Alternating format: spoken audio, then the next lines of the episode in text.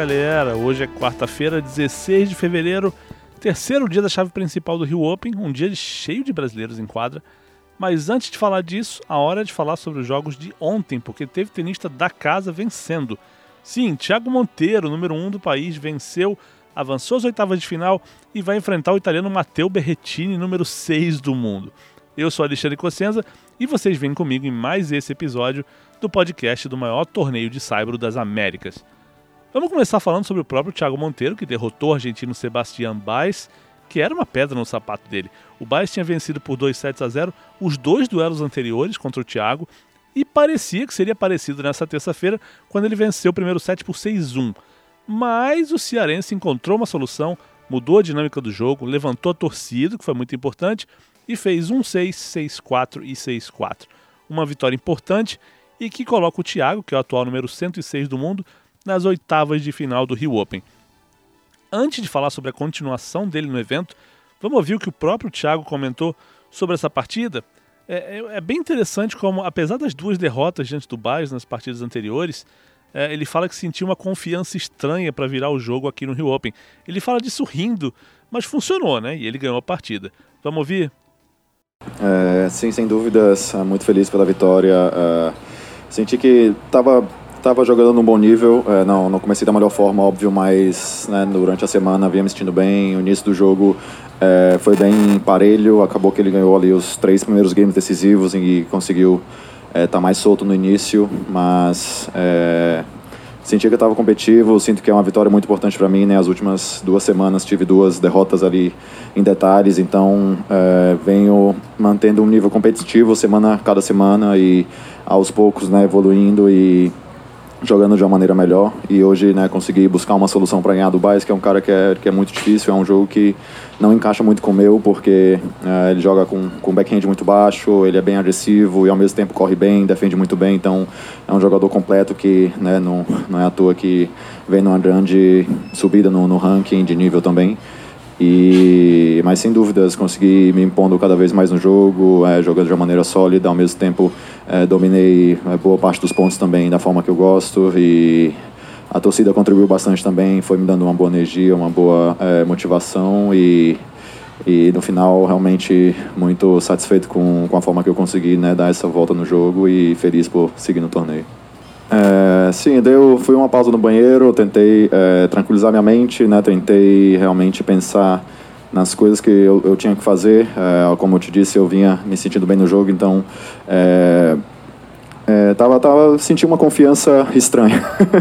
senti uma confiança estranha, porque né, apesar de tomar um 6-1 e depois, né, os últimos dois jogos, acho que ele ganhou 6-1, 6-3, 6-0, 6-4, né, um cara que é muito é, chato de jogar pela, pela forma que ele joga comigo. E, né, e depois do 6-1, é, no início eu queria iniciar bem o set, né, fazendo game a game ali, pensando realmente é, no, no, presente, no, no, que eu tinha que. No, no, da forma que eu tinha que jogar, da forma que né, eu planejei com o meu treinador. Não consegui implementar muito no início do primeiro set, mas depois no segundo e no terceiro sim. E foi isso, eu mantive né, tranquilo, mantive confiante no, de como eu estava me sentindo e depois as coisas começaram a funcionar. Eu também achei bem interessante ouvir sobre uma mudança tática que o Thiago conseguiu executar essa partida contra o Baez, que mudou bastante a dinâmica do jogo, comparando com o que aconteceu nas derrotas que ele sofreu para o Argentina em Buenos Aires e Campinas. É, teve, houve uma mudança tática assim, consegui usar muito mais minhas esquerdas na, na paralela, né? Eu tinha um pouco de, de receio, né? Um medo de, de errar ali no início também. Errei algumas, mas depois consegui encaixar muito bem, porque ele sempre, né? Abre um bom ângulo pela minha esquerda, me abre muito a quadra para cá e depois ele né, contra-ataca bem de, de, com a esquerda para outro lado. Então eu consegui cons é, fazer essa mudança de direção profunda e ao mesmo tempo né, é, anulando um pouco o ataque dele e conseguindo depois jogar um pouco mais com a minha direita. Então isso foi algo que eu consegui encaixar bem nos últimos dois sets e, e aí né, entrando mais na quadra para é, conseguir comandar mais os pontos, que era muito importante. Ao mesmo tempo também ele é muito rápido, defende bem, então certos momentos ele é difícil de executar isso, mas é, foi algo que começou a me dar mais confiança e comecei a me sentir mais confortável no jogo por causa dessa mudança. E agora o Thiago vai às oitavas para enfrentar a principal atração do torneio, que é o italiano Matteo Berrettini, número 6 do mundo, que chegou aqui como quase brasileiro, porque tem uma avó brasileira, né? Sabe algumas palavras em português, mas de repente vai ter torcida contra agora, né? Vai ser um jogão, provavelmente na quinta-feira, e o Thiago até brincou sobre seu histórico no Rio Open é, contra top 10, porque a única partida dele contra alguém desse ranking terminou em vitória. Foi em 2016, quando ele bateu o francês Jovilfried Tsonga. É um jogo que até hoje o Thiago considera como um divisor de águas, porque foi ali que ele deu um grande salto no ranking e depois se consolidou num nível acima, sempre perto do grupo dos 100 melhores do mundo. Sobre os outros jogos do dia, o italiano Fabio Fonini venceu por 6-2 e 6-2 o argentino Facundo Bagnis, o espanhol Albert Ramos Vinholas superou o argentino Juan Inácio Londeiro por 6-3 e 6-4, o italiano Lorenzo Sonego bateu o sérvio Laszlo Jerry por 6-2 e 6-0, e olha só, o Fernando Verdasco, ex-top 10, que vem tentando voltar a jogar em alto nível depois de uma operação no joelho e muito tempo sentindo dor, ele derrotou o sérvio Dusan Lajovic por 7-6 e 6-3 e somou pontos que são muito importantes para ele nesse momento. Vamos ouvir o que ele tem a dizer? Eu vou colocar o áudio dele e em seguida faço uma tradução livre e resumida do que o Verdasco falou. Eh, bueno, eh, al final vengo haciendo un buen trabajo, eh, intentando hacer todo de la mejor manera posible y, y, bueno, y a veces las cosas salen, a veces no salen eh, o tardan más en salir. Y está claro, como he dicho en la, en la pregunta anterior, estas, estas semanas son muy importantes para mí porque al final en estos torneos sumas mucho historia y, y luego pues cuando ya no tenga ranking protegido y tenga que volver a jugar eh, challengers o torneos más pequeños, pues eh, hay que ganar muchos partidos para sumar los 45 puntos que he sumado hoy con solo ganando un partido. ¿no? Entonces, eh, ya te digo, el intentar hacer todo lo mejor posible, el, el, el darlo todo cada día en la pista y eh, el intentar llegar, llegar lo más lejos que pueda. Con Dusan pues eh, empezó jugando bien al resto, jugando bolas profundas y, y poco a poco me, o sea, al principio me costó más y poco a poco me fui metiendo más en el partido y, y sabiendo cómo, cómo, hacer con esas bolas o, buscar soluciones para intentar salir de, de, esa, de, ese estado de juego y, y bueno, intentar darle la vuelta al, al, marcador. Bueno, el año pasado no es que salieran tan bien, es que al final solo pude jugar cuatro, cinco, seis máximo torneos eh, en todo un año eh, sin dolores físicos, lo cual eh, no me había pasado nunca en, casi 20 años de carrera. Y, y, no es que esté haciendo las cosas ahora de una manera diferente a entonces, es que entonces no podía hacer las cosas de ninguna manera porque estaba lesionado y no podía entrenar. Entonces eh, esta pretemporada ha sido muy importante para mí porque el año anterior no había podido ya que me había operado justo en noviembre y estaba con la recuperación de mi rodilla. Y, esta pretemporada, como digo, eh, fue muy importante para mí para, para volver a estar otra vez en una dinámica de entrenamientos duros y de, y de poder eh, acostumbrar a mi cuerpo a, lo que luego viene en estos partidos, ¿no? que son partidos durísimos y que tienes que estar muy bien preparado para, para, luchar, para poder luchar y poder ganar estos partidos. Entre outras coisas, o Verdático ressaltou que é a primeira vez em algum tempo que ele ganha uma partida no ATP 500, desde Viena em 2019, isso não acontecia, mas também fazia muito tempo que ele não jogava sem sentir dor, porque operou o joelho e vinha jogando com dores, né? Ele falou que essas semanas agora são muito importantes, porque ele ainda vem jogando com ranking protegido e estar no ATP, como foi Buenos Aires na semana passada, onde ele fez quarta de final, ou fazer oitavas no Rio, como agora, jogando um torneio grande, que dá muitos pontos, né?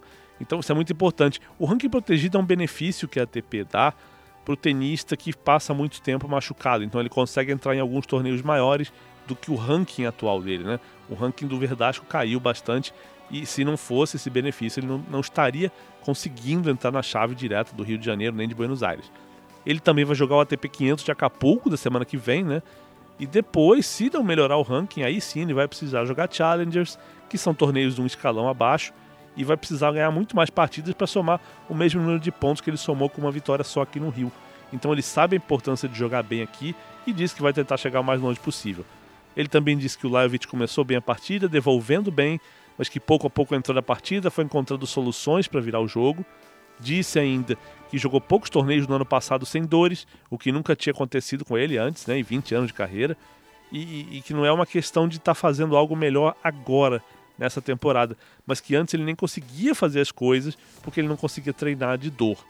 é, mas ele, agora ele conseguiu fazer essa pré-temporada, que foi importante para ele voltar a treinar duro e acostumar o corpo para estar tá pronto para essas partidas mais longas e mais difíceis. E o verdade teve na torcida o Felipe Luiz, do lateral do Flamengo, que ele conhece desde que, que o Felipe estava no Atlético de Madrid, porque o Verdasco também é de Madrid, né? E ele contou na, na zona mista que os dois mantiveram contato esse tempo todo e ele sabia que se viesse para o Rio de Janeiro que o Felipe Luiz viria torcer por ele. E foi o que aconteceu, né?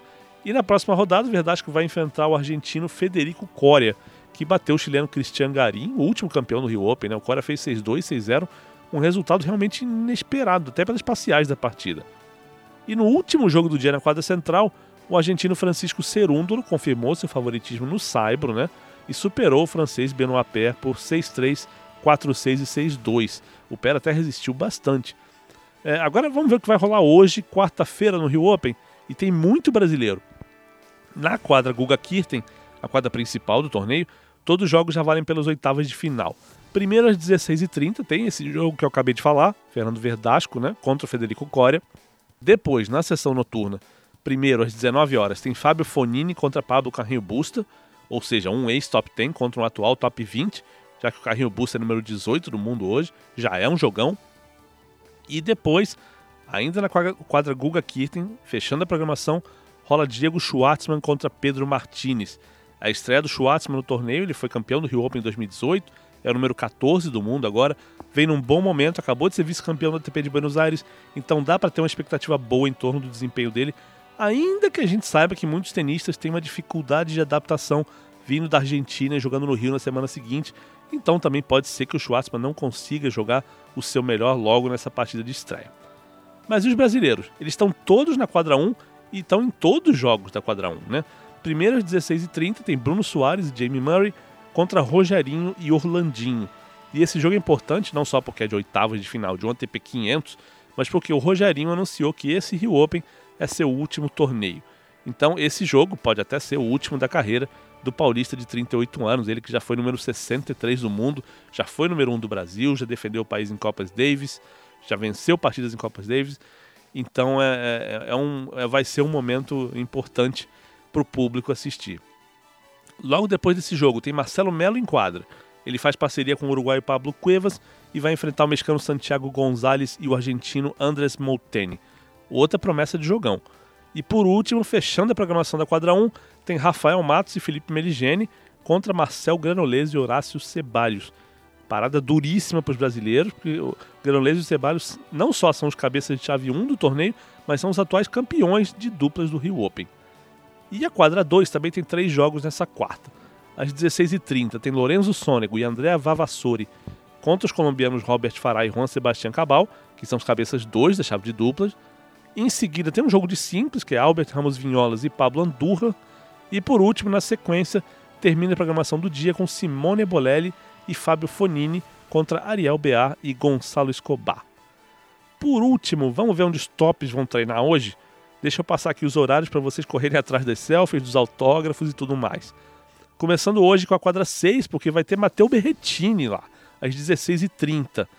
A quadra 6 é aquela do lado da quadra 1, né? uma espécie de pracinha ali entre eles, é, entre elas, né? entre as quadras e eu acho que é sem dúvida o melhor lugar para tietar tenista. Então, quando tem alguém grande lá, nossa, vai encher de gente, vai ter muita gente na beira da ali encostado na grade vendo o Berretino treinar.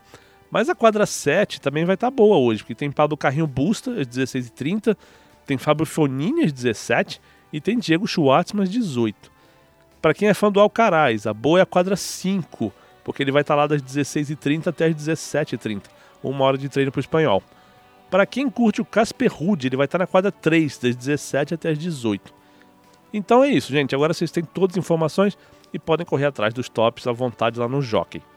E antes da gente encerrar esse episódio do podcast Rio Open, vamos fazer aqueles lembretes de sempre. Quem tem ingresso para a sessão 1, que é a sessão diurna, pode ver o primeiro jogo da quadra central, que é ele que começa às 16h30, e ver todas as outras partidas nas outras quadras. Quem comprou um ingresso para a sessão 2, que é a sessão noturna, vai poder ver todos os jogos que começam não antes das 19 na quadra Guga Kirten e todas as outras partidas nas outras quadras, inclusive as que começam antes das 19. E já pode entrar no complexo às 15 horas, que é quando abrem os portões para todo mundo. Um aviso sobre vacinação, super importante, gente. O Rio Open é um evento fechado em ambiente controlado e só pode entrar quem apresentar o comprovante de esquema vacinal completo. E essa exigência vale para espectadores, funcionários e tenistas. Não tem tenista no torneio sem estar vacinado. Além disso, sobre o uso de máscara, ela é obrigatória em ambientes fechados e recomendada em ambientes abertos. Por último, que eu sempre falo para todo mundo, fiquem ligados nas redes sociais do torneio: Twitter, Facebook, Instagram e, claro, esse podcast, né? Sigam o torneio, marquem os sininhos para receber as notificações dos nossos posts, as nossas atualizações.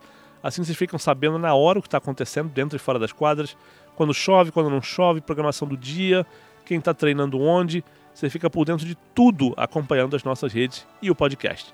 Eu sou Alexandre Cossenza e volto amanhã de manhã com um resumo do que rolou nessa quarta-feira, entrevistas com tenistas e sempre as dicas de onde pegar autógrafo e todo tipo de informação relacionada ao Rio Open, maior torneio de saibro das Américas. Até lá, gente. Um abraço.